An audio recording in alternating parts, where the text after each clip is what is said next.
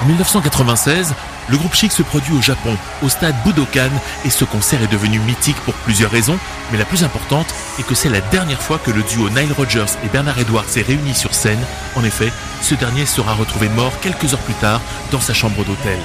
We came here tonight to dance and party and have a good time. Le groupe Chic s'apprête le 17 avril 1996 à donner un concert retraçant durant plus d'une heure la carrière du groupe à travers les nombreux tubes disco qui ont fait les grandes heures de la fin des années 70.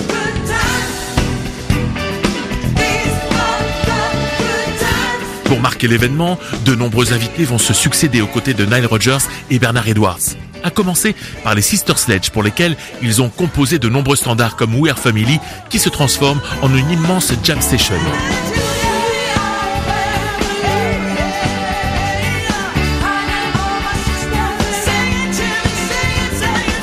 Le groupe Chic étant bien plus qu'un simple groupe disco, on note parmi les invités Steve Winwood, ex-Spencer Davis Group, et même Slash, le guitariste de Guns N' Roses.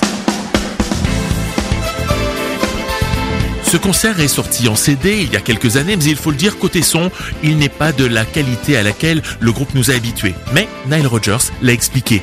Il aurait pu le nettoyer en studio, mais il a préféré laisser l'enregistrement dans son état naturel en hommage à son défunt ami et partenaire musical.